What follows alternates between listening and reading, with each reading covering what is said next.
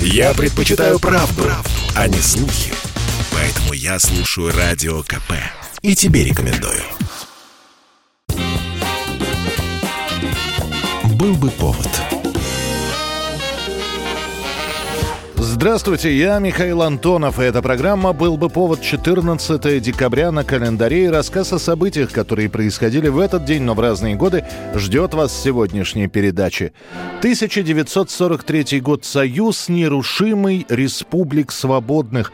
Незадолго до наступления Нового года страна получает гимн, который в народе будут называть сталинским.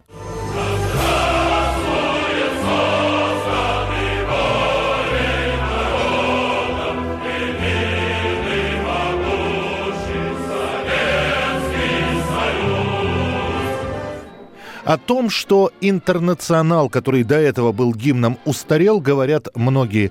И мир насилия разрушен до основания, и мы наш, мы новый мир уже построили, да и от идеи мировой революции отказались. Конкурс на главную песню страны объявляют осенью 43-го. Правительственную комиссию по созданию гимна возглавляет Климент Ворошилов. В открытом конкурсе принимают участие 170 композиторов, которые представляют 223 варианта гимна. Вариантов текста было меньше, их представят 19 поэтов. После начинается закрытый отбор. Туда попадают три музыкальных варианта. Александра Александрова, совместная работа Шостаковича и Хачатуряна и вариант грузинского композитора Ионы Туския. В итоге за музыкальную основу Сталин выбирает Александровский вариант, поблагодарив остальных композиторов за участие.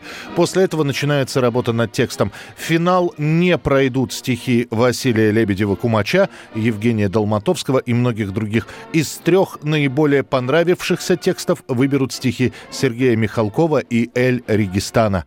Мы стремились, работая с Эль Регистаном, к предельной искренности, старались писать текст простыми, ясными словами, потому что считали, что гимн должен быть понятным любому человеку нашего государства, от школьника до академика. Финальный текст редактируется авторами непосредственно в Кремле. Сталин периодически выходит к ним, вносит свою редактуру вместо «воля народная» — «сила народная». Нам Ленин в грядущее путь озарил, поменяют и Ленин великий нам путь озарил.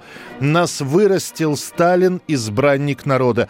Иосиф Виссарионович лично перечеркнет избранник народа и допишет «на верность народу». Новый государственный гимн впервые прозвучит звучит в ночь на 1 января 1944 года. Текст и ноты станут печатать в газетах вплоть до весны. С 15 марта 1944 новый гимн Советского Союза начинают исполнять повсеместно.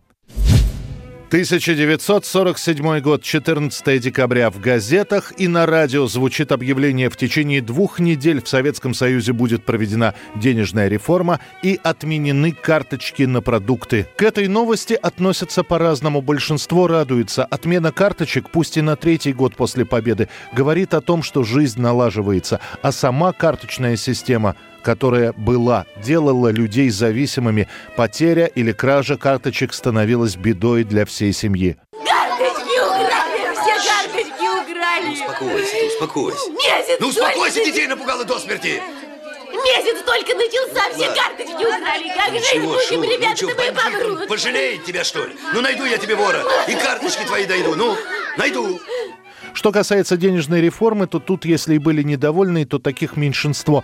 Накоплений у большинства граждан Советского Союза не было или были, но не такие большие. И как раз для таких людей реформа проводилась в щадящем режиме. При перерасчете зарплаты деньги обменивались таким образом, что зарплата оставалась без изменения. По вкладам в сберегательных кассах суммы до 3000 рублей обменивались также один к одному. Если вклад был от 3 до 10 тысяч рублей, было произведено сокращение накоплений на одну треть суммы. По вкладам в размере свыше 10 тысяч рублей изымалась половина суммы. Те же, кто хранил деньги дома, при обмене получали один новый рубль за 10 старых. Чтобы сгладить возможные негативные последствия от денежной реформы, которые все-таки могла она вызвать, сообщалась еще одна приятная новость. Передаем постановление Совета Министров СССР и ЦК ВКПБ о новом снижении розничных и государственных цен на продовольственные и промышленные товары. Было поручено на хлеб и муку снизить цены в среднем на 12%, на крупы и макароны на 10%, на ткани, обувь, одежду, трикотажные изделия отменялись высокие коммерческие цены и формировались новые цены на уровне в три раза ниже коммерческих. 14 декабря 1989 года. Ближе к вечеру в новостях сообщают, в своей квартире скоропостижно от остановки сердца умирает академик, трижды герой социалистического труда, один из активных участников правозащитного движения в Советском Союзе Андрей Сахаров. Великий гражданин России Андрей Сахаров, да пребудут твои мысли и дела в делах и мыслях твоих современников – и грядущих поколений. Андрей Сахаров в тот день, в день своей смерти, успел сделать много дел. Дал интервью студии «Казахфильм», заехал на одно из собраний, где выступил с речью, в дороге набросал текст своего выступления в Верховном Совете, оно должно было состояться 15 декабря. Вернувшись домой, Сахаров говорит супруге, что очень устал, просит разбудить его утром и отправляется в свою комнату. Как после, скажут врачи, Андрей Сахаров умрет от сердечной недостаточности через полчаса, а далее начнется расследование так как сразу же после объявления о кончине Сахарова появляются слухи, что академика могли отравить или даже просто убить, так как дверь в его квартиру никогда не запиралась. Однако вскрытие покажет вполне естественные причины смерти Андрея Дмитриевича, а именно абсолютно изношенную сердечную мышцу. Будет устроено прощание с Сахаровым, и, наверное, впервые со времен генсековских похорон Москва видит толпы людей, Часть из них двигается в сторону Дворца молодежи, где на два дня установят гроб с телом. Другая часть будет просто стоять под окнами квартиры на земляном валу, где Сахаров жил и умер. Мы были пассивны в защите Андрея Дмитриевича. Сейчас мы говорим Андрею Дмитриевичу, прости или прощай. Похоронят Андрея Сахарова на Востряковском кладбище. 2008 год, 14 декабря. Все мировые агентства сообщают о скандале международного масштаба. В президента США бросили ботинки. Это происходит в Багдаде во время совместной пресс-конференции президента США Джорджа Буша-младшего и премьер-министра Ирака Нури Малики. В этот момент радиожурналист Мунтазар Аз-Зейди снимает ботинок с ноги и бросает его в Буша, выкрикивая при этом «Это прощальный поцелуй от народа Ирака! Ты собака!» Дурака. Пока охрана, расталкивая других, ринулась к Муртазару, тот швырнул в Буша и второй ботинок. Буш-младший увернется от летящей обуви.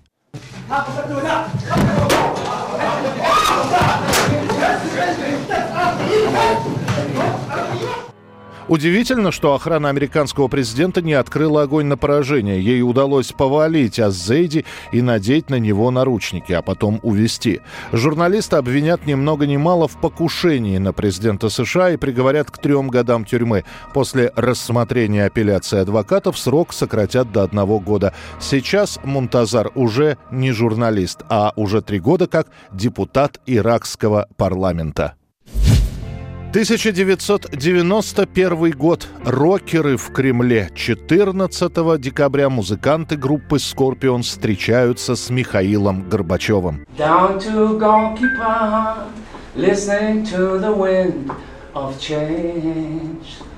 Эта встреча происходит после того, как Скорпионс записывают русскую версию своей песни «Ветер перемен». По словам солиста Клауса Майне, они получают приглашение встретиться лично от Горбачева. Заморачиваться с протоколом немецкие рокеры не стали, приходят в концертных костюмах. На следующий день в газетах появляются фотографии музыкантов, которым пожимает руки Горбачев. Кстати, сам Горбачев через 11 дней покинет свой пост.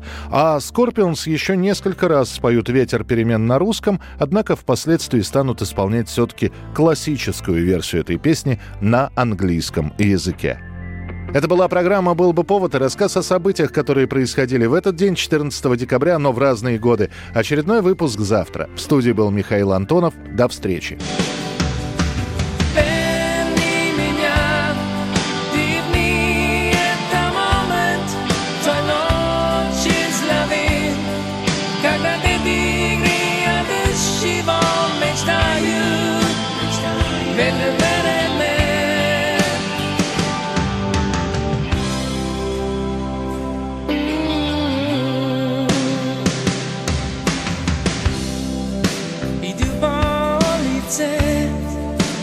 Dawniej was wspominanie Zachowany nim Proślą